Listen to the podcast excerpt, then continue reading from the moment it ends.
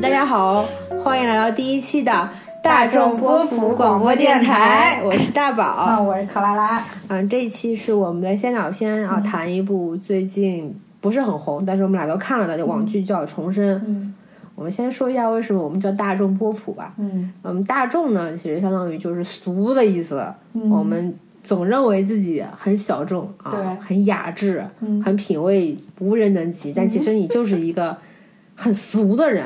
所以我们就换了一个比较好听的名字，叫大众大众。嗯对，就觉得自己很有倾诉欲，但通过文字表达不出来，所以就用比较有温度、有情绪的、呃录音录音节目的形式来表达一下。所以我们就是我们相当是于一个呃评论性质的呢，还是一个闲话性质的？我觉得我们没有什么资格说评论吧。就作为一个大众的眼光去评论一个剧集或者电影啊，因为我们只是尊贵的会员，我们只是尊贵的某视频平台的 我们是好几个视频平台的会员，好吗？充值会员啊。对，所以就跟大家一起讨论一下我们看这些剧的一些感受，是吧？对，然后一些吐的槽啊什么的，因为总觉得有些事情，如果你用字儿写下来，可能没有这么有趣和生动。如果你用语言来表达，就会听到一些语气啊，一些比较随性随机的东西，嗯，可能这个会比较有趣一点。那你觉得我们跟其他就是类似的评论剧集啊、电影啊那些频道有什么区别吗？就我们可能比他说的更烂吧，行，这这已经是很不错的就是特点了吧？别人别人都很流畅的说、啊，这个剧啊让我想到了当年某一些蒙太奇，我们只会说哎这什么玩意儿这是这个剧里的麦克风的。啊，我们只会说这什么玩意儿，这又抄了吧？哎，我们只会有这种这种比较比较低级的描述词语啊。可以，那我们开始吧。我们今天要说的一个剧呢，本来以为它会红，结果它没有红。这个剧就是来自优酷的。啊，重生。对，开播之前我真的予以非常重大的的的厚望，因为它号称是《白夜追凶》的兄弟篇衍生剧。当时觉得这个剧吧，嗯，嗯，挺红，挺好看，嗯，豆瓣上评分也有九点零分。然后，所以呢，如果他在这个重生这个剧上面打了一个《白夜追凶》衍生剧的这么一个名头，嗯，然后呢，里边主主演，嗯，我当时是因为里边主演有那个张译，啊，然后我觉得这这个剧的演员这种质量应该有保证。后所以来你是因为啊张译看的这个剧？对，反正就是张译老师，嗯，这演技肯定有保证，所以我才对这个剧有了很这么大的期待。我是因为他就是《白夜追凶》，所以才看这个剧，就感觉整个剧的配置看起来还是比较靠谱那种，而且编剧又是白夜的同一个编剧，所以就想说看看看看看，因为当时看预告片，我感觉这个剧。看起来感觉还还蛮好的，谁知道会变成这个样子？啊，其实我觉得他那预告片还还凑合吧，因为我总感觉他是用了那种现成的调色滤镜。但不不是，我觉得我不知道我给你看的是不是一个预告片，我看的是预告片，预告片还是先导片？我觉得感觉跟我这有？差别吗？不是，我感觉跟我现在看的这个剧是两个东西，就导向性不太一样。那可能剪辑跟编剧跟那个青岛青岛片编剧不是同一个人。现在这个剧是上到十五集嘛？对上到十五集看完了。你觉得你现在感觉怎么样？就小朋友，你是否有很多问号？就你接下来还会看吗？然后看到就会看完吗？像我们这种有强迫症的，就是一旦开始，嗯，你而且你不只看了一两集，你就得把全部五集看完。天哪，我觉得太难看了。所以所以你现在就是对他就是处于一个义务上的完成这么一个阶段，我就不能做剧中的渣男。嗯我开始了，不能始乱终弃，把它看完。啊行，我是我是跟你差不多时间看的第一集，看完第一集我就不想看了，你第一集不想看呀？看完第一集我就不想看了。为什么还要录这个节目呀？然后结果我们后来决定录这个重生之后，我前两天一口气把二到十五集看完。反倒觉得还行是吗？看完先导片，我的预期还算比较大，但因为我知道，就是所谓的姐妹篇，什么什么宇宙这种东西都不会是好东西，所以我 这不会是好东西。我觉得我的预期值已经压下来一点了。但我看完第一集之后，我预期值就直接降为负数，就是已经没有这么夸张的。就如果也是，如果不是为了录音，我就不会去看下面。但是后来再一口气就就再拿起这个剧看的时候，因为没有期待值了，所以就觉得还好。就是接下来我也是愿意看完，就不是因为义务，就是凭个人兴趣，我还是愿意继续看。你觉得这剧在国产中的水平是属于中等还是中等偏上啊？综合来讲，可能还是中等偏上啊。中等偏上，天呐，国产剧没法看了。不是，你要看它跟谁比？你跟他，你拿它跟《心灵法医》比，你不得是那个？《心灵法医》豆瓣上多少分啊？我查一下哦，我们我先说一下为什么我们一直说《心灵法医》，是因为这是我们唯一的。没有，我还看了那什么《反反偏天下》。那我们俩唯一共同看完的一部。对，我把这个网剧都弄成生活中的 BGM 好吗？对，而且就是你你我我对国内网剧，尤其是这种刑侦类电视剧，我是分这么两类：一种是你刷手机可以看完的，一种是。认真看看完就可以看看完的这个类型没出现过吧？那《白夜追凶》我还是认真看完的。对，我倒是像《心理法医》，我就是刷手机的时候的背景音，所以我能看。很多嫌它吵。就如果是就这部剧来讲，如果是就是认真看里面的话，可能给个中下。但整体来说的话，我给个中上。行吧，我们先说一下这个剧都是这个剧是由那个张译、赵子琪他们主演的。导演是叫什么？杨东，杨东是谁啊？完全没听说过。啊，但编剧是指纹是吧？对，是跟《白夜追凶》一个编剧的。那指纹他以前我刚刚看八卦，指纹以前不是编剧出身的，他是写小说的。他以前是律师啊？是吗？那八卦里边说他是律师。那小说是谁写的？也是他写的。哦，他好像是不想干律师了，就想。啊！我要换一个行业，我不想当乙方了，我要当甲方。嗯，就开始写写小说。嗯，好像说这个剧本他一四年就写完了，现在才拍的。哦，之前你看过那个什么《刀锋上的救赎》？嗯嗯，是他一一年写的。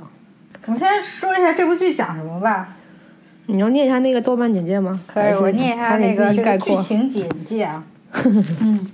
来走。七幺四枪案唯一幸存者西关支队副队长秦池，遭遇重创后不断与失忆抗争，破解疑案的同时寻找七幺四枪案真相的一个故事。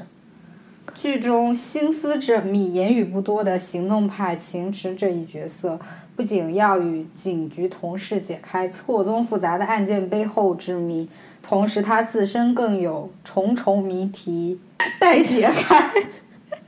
硬汉色彩与悬疑烧脑风险剧，就是张译是我们的主角啊，他是那个这我们的西关分队的，原来是分队长。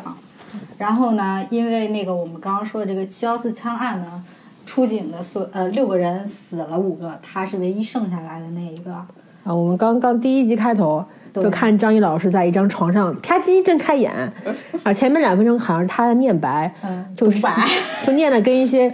很很蹩脚，很蹩脚，很蹩脚的高中生抒情日记一样的那种文笔写出来的。有今天什么我醒来，嗯，什么我的记忆得到了偏差，这种感觉就非常之恶心。他是因为这只七幺四案件，因为他是唯一一个活下来的，他就被破例提拔成为这个西关支队的副队长了。市局又从外面给他调了一个正队长过来，就是我们这个刘冠成饰演的胡一彪同志。刘冠成应该之前演过很多的这种类似的剧吧？我最近的记忆应该是《九州缥缈录》里面的一个王爷。对他，他演的是一个明泽过来帮助张译，但是暗中他其实是来调查张译的这么一个角色。因为市局的人都觉得，你既然都怀疑张译这个角色，因为你既然是作为。重大警员伤亡的唯一的幸存者，那么就很有理由怀疑你是不是内线，你是不是跟他们有直接的关系？然后另外呢，就是我们的赵子琪演的是张译的前妻，他呢是跟另外一个男角色，我不知道他叫什么，就是他们是督察组的，就是他们也觉得这件案子不对，因为警察对，因为警察出事，你督察要查的嘛，所以他跟他的领导。那个领导叫什么来着？邱，对，邱处，他们俩是作为督察处的人出现在这个我们的视野中的。然后他跟张译呢，虽然离婚了，但感觉好像两个人还是有一定的藕情断愫。丝连哎然后接下来呢，还有几个比较关键人物，一个就是赵今麦饰演的，对她是一个军火商的妹妹，然后她的哥哥呢，就相当于是在那张枪那个枪战中被张译给击毙掉了。演他哥哥那个那个大哥真太真太惨了，他演了很多很多网剧里边的配角，是吗？我、嗯我就看着脸熟，我不认识他演了那个《盗墓笔记》里边那个胖子，还演了智取。对我啊，一点不胖，就眼睛浓眉大眼啊，哪个哪个叫哪个那个哪个《盗墓笔记》版里边的？哎，有哪几版啊？好几版最最近播完那个是哪版啊？啊沙海吗？不是胖子，是那什么《鬼吹灯》，哦，《鬼吹灯》里面的。啊鬼吹灯里面的然后他还演了那个大江大河。哦，哎呀，你都没看过，我都没看过。。我继续讲，继续讲。呃，他们支队里面呢，有一个相当于官二代这么样的一个小年轻，他是我们这个呃市里面一个领导。陆局他的儿子小陆，他呢就是相当于被指派给张毅作为他的一个副队长助理，然后呢，但是因为他爸的关头大，所以局里的人对他呢就不太敢让他出外勤啊，生怕磕着碰着他什么的，这么一个局长少爷嘛，相当于对对，一个少爷这么一个角色。然后呢，还有就是因为这次那个七幺四案件呢，张译有一枪射中了额头，所以呢，就是做了一个开颅手术之后，有一片大片没取出来。然后，所以他现在处于一个失忆加心理障碍这么一个问题，所以给他指派了一个心理医生，叫做夏雨桐。所以就是这些是就是大部分出现的人物了。现在这个剧多少分啊？现在这个剧八点四，开分的时候是八分八，因为我一直看嘛，他开、开播的时候有八分，现在 每播五集就下分，现在七点三了，有点有点浪费，有点浪费张译这个角色。我觉得张译整一整个的卡斯都很浪费。其实听这个剧情简介，我觉得这应该就是一个国产比比较风格比较偏硬的一个破案的刑侦剧。嗯，里边还说一个什么七幺四枪案，啊，就我觉得你看这个剧，然后包括就是大概给你的感觉，你就觉得它就是一个有一条主线，然后几集走一个分剧情的，哎肯定就这种套路呗这么一个套套路的剧。但一般来说，这种每一集的分案件可能都跟这个七幺四枪案有一些关联。对，可以有关联，可以没关联。一般看嘛，我感觉都是有关联。嗯，就其实当时《白夜追凶》也走的是这个路线嘛，就是有一个大的串联嘛，对有一个暗线，然后前面有好几个小案件。其实挺挺美剧。当时当时《白夜追凶》出来的时候，也说它这种风格是偏美剧向的。然后现在重生这个，因为也是同款编剧嘛，那我然后也是挺美剧的。但是这个就是这这是我第一个特别困惑的一件事情，就是你在这个案件跟这个主线上的配置，因为你像就基本上我们看到的更多，尤其是偏美剧的那种，都是它开头告诉你有这么个主线，因为美剧一般二十多集嘛，你它基本上开头几集告诉你有这么个主线，然后那个主线就下线了。然后就开始各种小案件，对不对？然后就 中间中间那个关键人物再上一下，提醒你还有这么个主线。哎别忘了我。对，然后最后几集把这个主线给交代完了。但这个这个剧给我感觉就是你的小案件的分布就很奇怪，感受不到他到底是想偏那个主线，还是要偏那个你线下在现在在解决的那个案件。就是你每一集看下来，你的主线跟你的那个案件是。一半一半的，就感觉你前半集在演主线，然后后半集突然又回到他们现在调查的那个案子。给我的感觉呢，他演主线呢，跟演那个分级案件呢是两个平行宇宙。对呀、就很奇怪，而且就我可以理解，因为那个他只有二十八集，他想哎，这个是优点，我觉得。对，这个是就我当初为什么想看这个剧，我也就有一点就是因为它只有二十八集，包括《白夜追凶》它也有三十六集呢，所以它有二最近十八集。最近很红的这个安家可是有五十几集呢。哦，是吗？所以我就觉得你二十八集来讲，你感觉到的是应该是一个非常紧凑的路线。那但是你要么你就全部走主线，你走一两个小案件，突出一下就整个那个分线嘛，相当于分支。对，你就走一下那个主角，体现一下他的人物性格，他的英明神勇之类的。你主要走走走主线，但这个剧它又现在我们看到十五集已经出了五个案件了，然后呢，它这个主线也走得非常慢，走主线可以说是很慢。然后他这几个小案件走的也非常慢，就拖着，你就不知道他的主次到底在哪里。你听上去十五集演了五个案子，每 每三集感觉好像很紧凑。每三集一个案子，感觉哇，这很很牛逼啊！信息量都压缩的很快啊。我我会我会我可以告诉你，就是、根本没必要拍三集，一集就完了。对，就就你既没有体现，就是我觉得他人物一个都没立起来，就没有一个，包括男主角也没有对，包括张译他也没有立起来，就是这么几个人物出现里面，我觉得可能赵今麦稍微算好一点，但我不知道他的角色存在的意义是什么。本来一开始我想的是说，这个剧叫重生嘛，嗯，那么可能就是说这个女的女孩儿。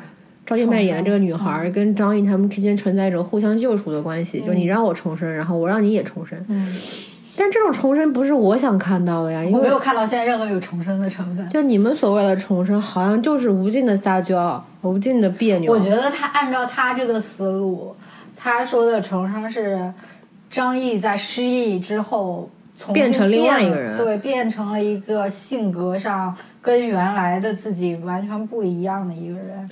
对他原来好像是一个比较利欲熏心的人，对想利用功名爬上副支队长，嗯结果他昏迷了，死了队熊之后，队伍 队队熊死了弟兄之后呢，他就就成了这个副支队长，嗯，他就开始就开始怀疑自己，就开始觉想得做个好人。而且对，现在这样做个好人，但你这个主旨也就变得很奇怪。你是希望我失忆呢，你还是希望我杀了人，重让自己重生呢？那你这个剧剧的这个导向，你这个立意也就很也很奇怪。特别是这本剧里边吧，因为角色本体没什么深度，嗯，包括这部剧，我感觉也没有什么值得探讨的东西。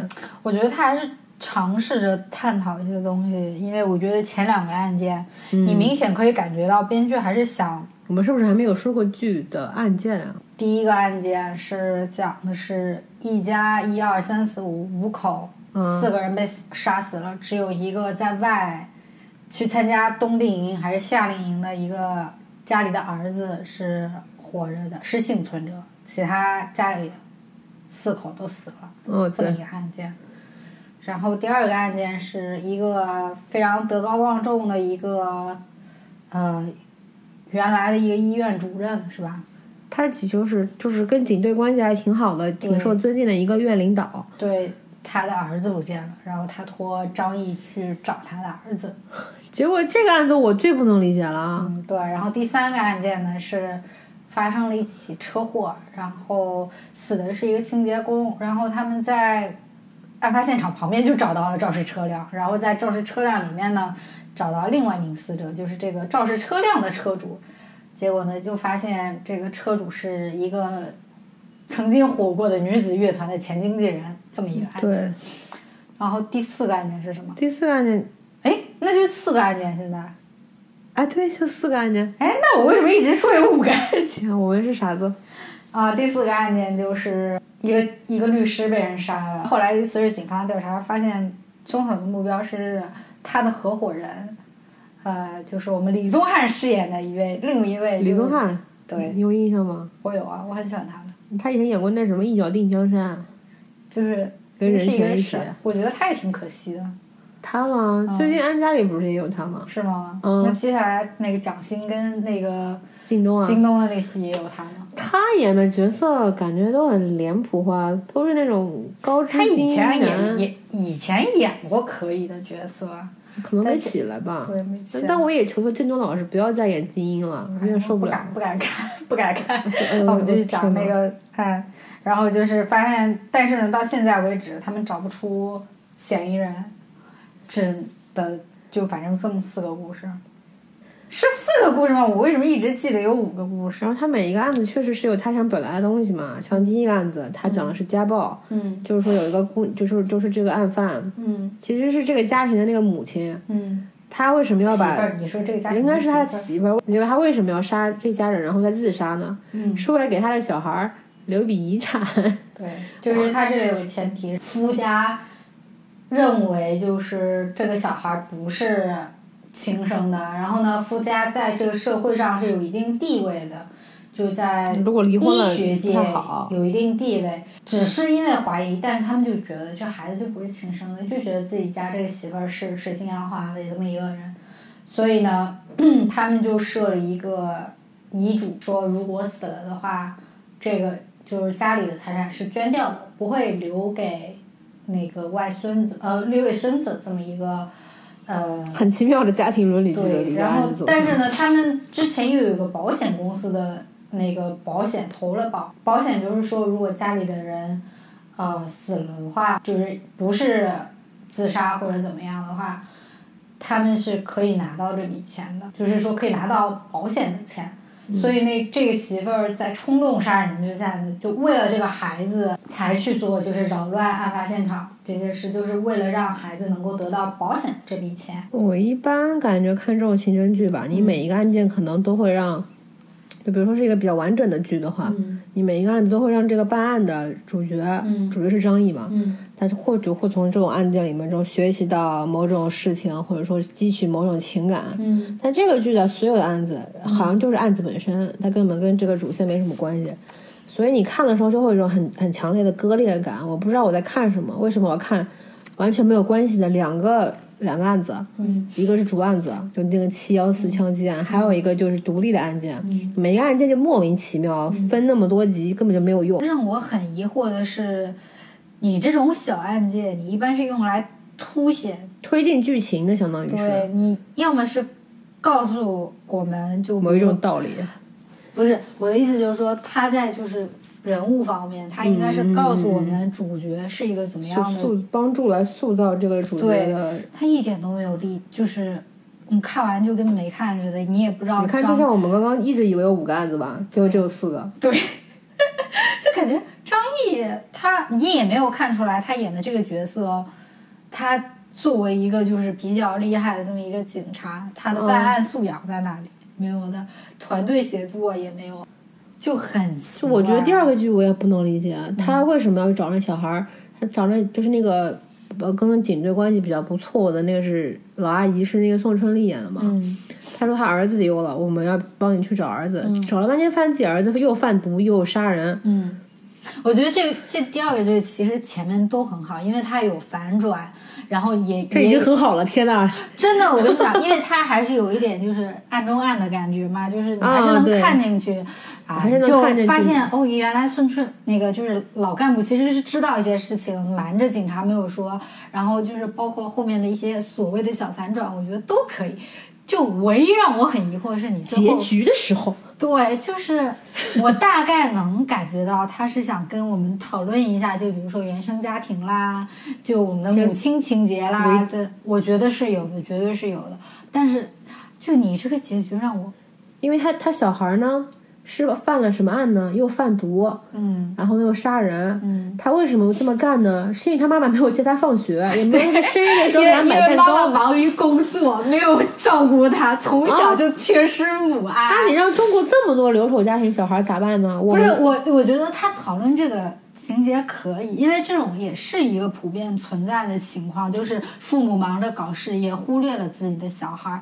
就是就是像我们说的，有些小孩就正常长大，那有一些可能就像他这样，因为父母过于成功，然后对他因为又是出于教育，那可能两方面的压力下，他可能走偏了。我觉得这都是可以理解。那你要这么这么极端吗？要极端到我要去贩毒吗？对啊，就是，但是你其实也可以看到他的整个犯罪经历也是从比较浅的慢慢走向深嗯渊这样子。哦哦哦，还给他一个循序渐进的过程。对对对对，这些我都可以理解。最后结局居然是他妈妈说：“孩子，你你你犯罪了，你就要你就要，母亲通过牺牲自己，他每给自己来了一刀，说孩儿，你一定要去自首啊，你错了。”对，啊！就看到我当时就觉得目瞪口呆，这是怎么个走向？我没想到。而且啊关键你这案没有破完，你既没有找到第一个失踪者，就是他的第一个女朋友，你也没有问出来，然后完事儿了他可能。觉得观众不关心这件事儿吧。其实那个男的没有承认过，就是他只是说，因为张译问了他一句，第他第一个女朋友呢，然后他意思就是说，已经给剁成沫了，你怎么找？但是他是那是在他吸了毒的情况下说的，而且不是在审讯厅问出来的，就是其实你这些都不能当做证据去起诉就是他给而且了很多就是线头，但都没有给你理对，而且湖里挖出来的那个小姑娘，那也没有证据，就是目前没有证据证明是那个男孩子杀的不。重要，不重要，不重要。对，就莫名其？妙的，就感觉你们观众都知道的，但是你没有给我呈哦，现你说到。这个问题啊，我想起来，哦他第一个案子的时候，他经常会冒出一些不知道是谁的人名儿。嗯，换看到后面才知道，啊，原来是那个，啊，原来是那个凶手的名儿啊，前面也没有给出来。然后还有一个问题，一直是让我非常困惑的，他们是西关支队吗？你西关支队，然后你又是副队长，嗯你他妈出勤为什么总是两个人？你下面的人呢？因为请不起群众演员，就太惨了。就你看《白夜追凶》的时候，虽然他其实经常也是只有两三个人出出外勤，但是你还是可以看到他内部就是你是一个完整的警察队、警队的这么一个结构。你到了这儿，你就俩人，然后胡一彪演的那个支队长永远是不在吃饭就是吃饭。就是吃饭，就偶尔的时候冒出来一下，不知道干嘛的。就是队长也不在，就天天副队长带着助理出去跑，下面没人的，这不就 开会也就最多三个人。你这这这其实就是人人不够嘛。就你样子得做一做。我觉得最大的问题就是编剧的问题。那哪部剧不是呢？而且最奇怪的是我最近觉得国内的编剧地位真的好低啊！因为我在豆瓣上面看词条嘛，嗯编剧的这个是不会单独挂出来的。对对对对对，嗯，特别是像这本剧的编剧是史文嘛，嗯史文其实已经算是红人了。怎么讲？因为你这个剧，其实他说实话，我觉得他的话语权应该是蛮大的，因为本来这个整个所谓的构架是他自己的小说出来的，对，然后他又做编剧，而且白夜他已经那么火了，白夜做的那么成功的情况下，我觉得他的话语权不会那么小。那能力不行呗。对，就是能力不行。我觉得我觉得还有一个问题，也是编剧方面的，就是嗯，编剧没有生活，哎，对对对对就没有你就说的很对。就非常一个也不算细节了，就是一个很很那个的点。到白夜的时候还好，你看关峰那个就是潘粤明那个角色住的地方，你再看看张译住的地方，而且他跟他老婆是有两套房。你看看他哎，你们是不限购的吗？不是，就是你两套房也算，你看看张译住那个地方，那个装修，像是一个之前沉迷于沉迷于往上爬的一个警警队的这么一个支队长这么一个水平，一个薪资水平也好，然后包括他的审美，包括他的这么一个冰箱里打开来居然是进口黑啤，然后早上起来整个装修里看着就都几房几厅啊，都就他而且特别奇怪，他老是拍一些莫名其妙的细节，然后他感觉是要为这个立这个人物吧有任何的作用，其实我没有感受到啊。就还就你不应该是一个精致生活的角色呀，你应该是一个忙于工作，因为他自己也说嘛，老婆为什么跟他离婚了？老婆说因为他经常忙于工作，主要就是往想往上爬，还经常在办公室里睡觉，然后这么一个人有这么一套房，啊，就不走心呗，说白了，就他那个什么节奏，我说白就是重申这个，嗯他这节奏很拖沓嘛，嗯他给的信息量也不够多，然后反转也没有。嗯现在观众都看了这么多。这么多剧集了，嗯思维能力、审美体系早就成一套了，你还要拿之前那种不成系统的东西给大家看，不行了已经。那如果说啊，如果说就现在剧情来说，然后让让你改进一些的地方，你觉得稍微改一下会更好的话，你会觉得有哪些地方可以稍微改一下？全部重写。我觉得这不应该拍这个剧，这拍什么玩意儿？那我说一下，我觉得因为有一个点，我真的觉得特别可惜，因为前面说的那些我都觉得是可以理解，就是国产剧这样现在这样的状况下，我觉得还是可以理解。我不接受，但我可以理解。但有一个点我是特别理解不了，尤其是在指纹是作为主编剧嘛，对吧？的情况下，就胡一彪这个角色。啊，所以我说他不是工具人吗？吃饭工具人。不是啊，这个就是关键。首先，我们现在看到十五集嘛，胡一彪基本上前面的一半的剧情他是没有的，他只是出来告诉你他是一个监视张译的人，好了没有了，然后偶尔上下线提醒你这角色还在，而且他人家上下线对那个剧情没有任何帮助那种。然后现在到张译呃那个昏迷了嘛。然后胡一彪这个剧情那个这个角色又上来了。胡一彪这个角色其实是是有内容的，然后根据我网上看到的那个情况啊什么的，我感觉就比如说，如果你接下来要拍一个那个呃所谓的白夜宇宙的话，胡一彪是要拿来当男主的。真的吗？就是他，他应该是一个比较重要的角色。那这不就铺成这样了？怎么可能还？对呀，你没铺出来呀！你主要就是你什么是这角色都没什么魅力，而且而且这个角色明明就可以做的特别好。对呀，你就是他作为一个外来领导，跟就你对内之间的一个矛盾，然后包括他要查张译这么一个矛盾，然后他自己本身的有故事。他有一个卧底的故事，就当年就应该是一个很有深度的故事，你可以就是拿来做很多故事，做很多内容，而且你也是可以拿来跟就其他所谓的支队进行互动的这么一个角色。我我能想到他给胡一彪的神设应该是那种深藏不露，然后又是有情有义的那种魅力向的角色。可是你挑了这么一个壮汉来演，没有，我觉得他角色挑对了，就是我觉得他挑演员挑对了，对，我觉得刘冠成挑的没问题。指纹想塑造的就是那种老油条，然后啊，对，深经很多故事之后，然后他现在是一种云淡风轻，但是很毒辣的。当你突然去走进这个人，会发现天呐，他有这么多故事。对对，然后没有啊，没给上。然后你把他就是。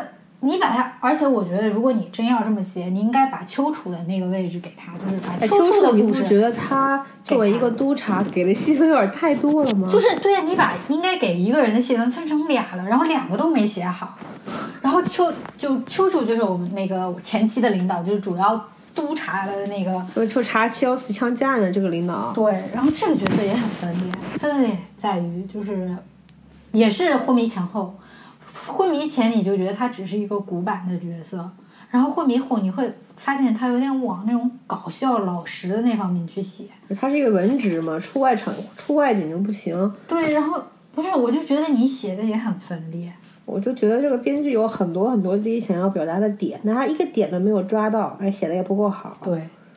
就我们还是说昏迷这个事情，因为这个事情就这个分裂线太明显了。哎，他他他张译这个角色昏迷了之后呢，那个富二代突然又出来了。对，就是突然，就是我们刚刚只说了两个案件嘛，还有后面两个案件，就感觉都是都是富二代。因为因为我们现在粉丝的那个 说法就是，男二是不是给给给钱给钱买戏了？对啊，对，是不是莫名其妙我们小鹿的戏就上来了，然后开始整个人突然变得很能干。对，就突然从一个废物。也不能说废物，因为之前就是一个无足轻重的角色，突然变成了一个查案的主要角色，查案高手了。而且不仅仅是就是小就分级案件，主案件上面他也开始英英英明神武那样子。我就想说，对对，就张译这个昏迷已经昏迷了多少集了？你怎么还醒不过来？可能是五集，就很奇怪。你不是主角吗？对呀，就演累了躺一会儿呗。对他就是。说他他这个人物应该张译这个人物应该这么分，一开始我就是怀疑自我，逐步发现真相，昏迷之后脑袋可能活血化瘀了，突然想起真相，对对，面对这件事情，我可能杀了自己的兄弟，那我是应该逃避面对，还是说就直接啊就就躺着？他有这么一个走向，但是给的也也不够多。他现在根本没有张译什么事儿呀，主要是。编剧确实是表达欲爆棚啊，就是真的很想说很多东西，没有一样说好。所以他就是属于咋说呢？他可能当时因为前他那个这个指纹之前在白夜追凶的时候，嗯，不是一一炮而红嘛？他那女朋友站出来就说：“你这编剧里面有我的，有有我想的那个双胞胎的这个重头的梗，那你为什么没有给我署名？”然后呢，指纹就说：“这剧本就是我一个人想的，更没有你什么事情。”嗯。他可能就是想利用重生来给自己一个证明的机会，他就想把很多很多的元素全部杂糅在一块儿，嗯，结果发现自己，哎呀，不是水平还真是不够，嗯，人物没立起来，故事情节不吸引人，嗯，然后每个点剪的特别特别碎，嗯，然后包括本每一个案件。情感给的也不到位，嗯，白用那么多大的好演员，嗯，白白用，等于说就是白用，对，真的是白用，我觉得这点是真的特别可惜。而且每一个角色都特别的脸谱化，包括都是工具人，都是工具人。那如果就是要你硬凑的话，你有你觉得这个剧有什么优点吗？二十八集呗，二十八嗯，对。但我现在看我都觉得二十八集长了。我我觉得这个剧十八集就够了。嗯，除了这个呢，你可以从剧情外的地方讲讲看。剧情外的呀？嗯，就比如说摄影。哎，我觉得你还别说，还真有。嗯，你说一说。我就觉得他拍的是天津。是吗？但是因为我从网上看到的他拍那城市空镜拍什么的，都是感觉是他有几个镜头，我都觉得他是在杭州拍的。哦，他拍这城市空镜拍的挺好的。如果剪刀手可以把它当素材。我觉得配乐配的也还行。哎，那个比心灵法医好多了。呃，心灵法医跟火火车真的太吓人了，对吧？我觉得配乐配的还行。调色其实也也 OK 了。我觉得拍的比较真实，就是你啊演员的一个。肌肤啊，就皮肤啊，表情啊，皮肤质感能看出来。对，然后也就是你说调色方面，我觉得做的还是比较证据化的那种感觉。可是他拍的不行。嗯，对。然后还有一个我觉得比较好的一个点就是，就因为他当时宣传的是白夜宇宙嘛，所以我觉得到目前为止啊，他这么集里面给的一些所谓的彩蛋还是有的。就是跟属于联动吧，对联动型的彩蛋还是有的。就潘粤明在里边也是工具人啊！天呐，潘粤明不止出现了一次呢，我以为就第四集出来了，后边还出来了。他居然没瘦哎，可能为了这个又增肥增的吧。那如果这个剧你要说最不喜欢的一个点，最不喜欢的一个点，可以从对你就所有综合起来，我我最不喜欢一个点，当时开播之前有一个热搜是赵子琪。然后这是你最不喜欢的。我觉得他这是，就是赵赵子琪，就是这个这个剧不是三月七号开始播嘛？挑三八前前一天，三八节前一天播。嗯。然后呢，赵子琪是主演。嗯。然后宣宣传海报里边没有赵子琪，是赵今麦。嗯。然后赵子琪就发了一条微博，说我主演了剧，为什么不带我做宣传？然后上了热搜。嗯。我觉得这个时间点很微妙的。嗯。你为什么在三八节前一天发？哦，你你是这么想的？啊，我就觉得这是一个宣传手段，我觉得他是故意的。这个点我想说的是，我不理解为什么赵子琪会觉得自己是女一，就可能合同上是。哎，对，这也是一个点。就是，但是我觉得，就从目前的戏戏就是戏份来看，不管是戏份还是就是你的作为这个角色的关键性来讲，都是赵今麦比较重要啊。就是如果不告诉你男主男主是谁，女主是谁的话，你会觉得赵今麦是女主，而不是赵子琪是女主。而且而且那个，而且他这个里面给了情感嘛，像如果赵今麦觉得是初高三的话，嗯，他应该是十八岁，嗯，然后那个张译的角色起码三十到四十之间嘛，嗯，赵今麦跟这跟那个赵子琪可能有种情敌的关系，有这种情敌的情感存在。我我这点我是这么想的，我觉得编剧没有。想把那个张译跟赵今麦处理成就是情侣这种，拍成这样了呀？没有没有，就是我我没有感觉到，就唯一有一场戏就是赵子琪去张译家，然后发现赵今麦也在，然后他有点吃醋的走了，这是唯一一场，好像很奇怪。但是我觉得那是一场就是强硬制造赵子琪跟那个张张译之间的矛盾的这么一个戏，给了这么一种好像。赵就是赵子琪怀疑他们俩有有什么那个情感成分的那种，但说实话，就其他除了那场戏之外，其他的方面我没有觉得编剧是特意往就是真的是男女情感方面去凑的那种感觉。我觉得可能父女情感还稍微能凑上去一点。父女情感能叫 CP 吗？那我觉得是他们那个宣传故意的，是吧？对，宣传故意的。嗯，我觉得就是剧情本身来讲，他们没有往那种方向凑。也也是，嗯，我你知道我最不喜欢一点什么？什么呀？独白。哇你，我去，我都忘了。这个是这个剧比较有特点的。他们感觉自己可深沉了。他们经常就每个分剧情，他都会有一个所谓的独白。刚开始几集是张译的一个个人独白，嗯。然后后边是有秋楚的独白，然后最新的几集是哦，还有还有过小鹿的独白，然后最新的是赵子琪的独白。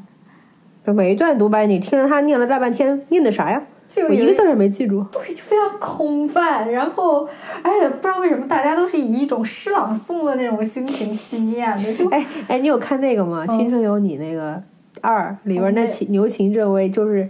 青牛认为他的个人才艺才艺就是诗朗诵。我看到那热搜了，但是我没我没我没敢点开太搞笑了。他们一般来说，像旁白的存在，嗯如果看了比较好的剧集里边，都是要么是坐在剧集最后、一个剧情的收尾，嗯要么是角色的这个情绪的表达。嗯但你这个独白就挺硬的，相当于就是我拍不出来这些主角有这些想法，那我给你念出来。对，然后顺便再插一些拍的比较好的空镜，哎，拍一下是你们有有航拍的飞机吗？还是怎么样啊？我们设备还不错，对我我拍的可清楚了，四 K 高清啊。真是这种感觉，因为它不仅仅是在片头片尾，它有时候片中也给你 突然来啊，对，就莫名其妙，可能也是剪剪辑的问题，但可能它就是前后的，但是它吗但是他平台上线的时候中间剪掉了，哦这样但他念的也不怎么样，哎，就是你也不知道他想表达什么。太多没有必要存在的因素，把这个剧搞得特别四不像。对对对，所以我觉得就是给我的感觉就是各个方面都差一口气。就是我觉得我们这一季就这一集就是都围绕着重申这个剧的日缺点在说嘛，嗯，然后我觉得可能最后再看看有什么值得期待的剧。如果你不看这个，你还能看什么？我想看于震新剧。鬓边那叫什么来着？鬓边不是海棠红吗？想看一下，嗯，不是说期待啊，就是好奇。但是但是我对这部剧的好奇点在于，他的男男 CP 怎么处理，我我看了一点截图，我觉得还行是吗？啊，还行。我我说一下我比较期待的一部剧吧，是那个韩剧叫《无人知晓》。我看前段前两天有有公众号在推呢。对，因为他这个首先演员就不错，是那个以《天空之城》出名的那个，《天空之城》是那个讲高考的那个剧吗？就是韩剧对，啊，那个里面演老师的那个金瑞亨，就是很瘦的女的吗？对，就是啊，相当于韩国的《天海佑希》那样子一个、一个演员，他是讲一个邪教的故事，然后就是相当于。这么酷吗？女女主的闺蜜因为这个邪教被人杀死了，从啊此女主立志当了一个、反邪教的不是当了刑警，就一直在追查这件事情。啊，这么一个就是也是刑侦、悬疑、推理虚，然后又有邪教参与在里面的这么一个。这一期也录了大概一个半小时吧。嗯，嗯，剪出来可能有内有信息的内容，有效信息就半个小时，反正差不多讲到这里，讨论了一下，主要还是说的说了重生这个剧吧。那你那你如果这部剧看完了，你还想再做一季吗？不想了，这不配，不配吗？这剧不配。那如果就比如说我们的听众要求你再做我觉得没有吧，他们可能要求我们这别再录了。我想说，天哪，这说什么东西？听来听去，这俩女的怎么这么吵啊？就听来听去都是一样的话。哎，如果你有这个感觉，那你看重生都是一样的感觉啊。对，这差不多。好，我们这一期差不多就说到这儿吧。嗯，大家可以给我们提一些建议啊，但所谓跟的，意见。并用一些比较完整的语言来描描述来表达啊。好，那么下次给大家说点别的，那这一期就这么结束吧，谢谢大家收听，我们下期再见，拜拜，拜拜。拜拜。